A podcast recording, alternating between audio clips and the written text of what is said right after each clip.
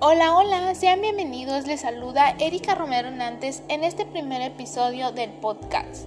Les hablaré sobre uno de los problemas ambientales con los que vivimos en la actualidad, que es el PET. ¿Sabías que el PET tarda entre 100 a 1000 años en degradarse? Pues sí, lo cual es un problema ambiental. ¿Y sabes qué es un problema ambiental? Si no lo sabes, yo te digo, un problema ambiental son efectos nocivos de la actividad humana en un entorno biofísico.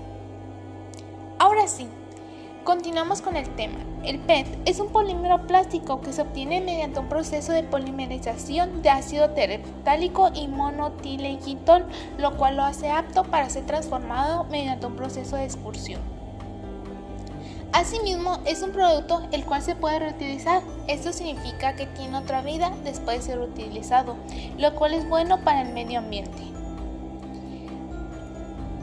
Lo cual tiene que pasar por ciertos pasos antes de ser reutilizados, los cuales son la clasificación, el almacenamiento, la recolección, la limpieza y el resto depende de las necesidades y posibilidades de los recipientes que utilicemos.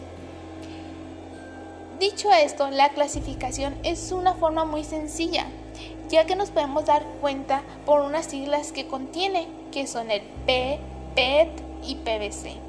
El P, que es un polietileno, el cual está presente en las bolsas de plástico, láminas y películas de plástico.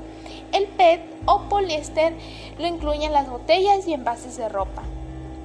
El PVC o cloruro de polivinilo está presente en las tuberías, las válvulas o las ventanas. Una vez hecho el anterior pasa por varios métodos, los cuales son el método mecánico, el método químico y por último la reutilización de los envases.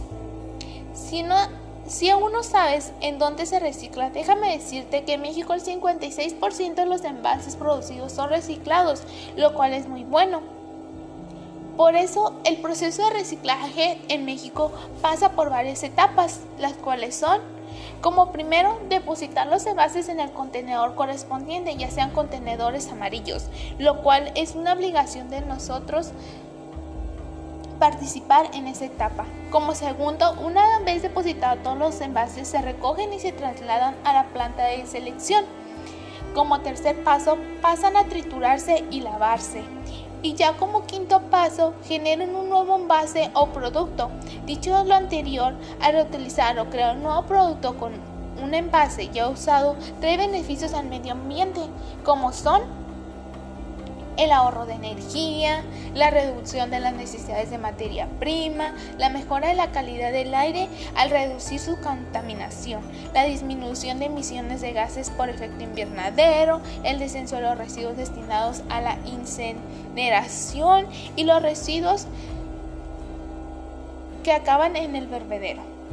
Por ello es muy importante practicar los valores en el cuidado del medio ambiente, ya que son fundamentales porque forman parte de la educación moral del ser humano y la madre naturaleza que necesitan, aceptando todas sus dimensiones de relación y equilibrio de amor, respeto, calidad y desarrollo de todas las capacidades posibles en beneficios de ambos.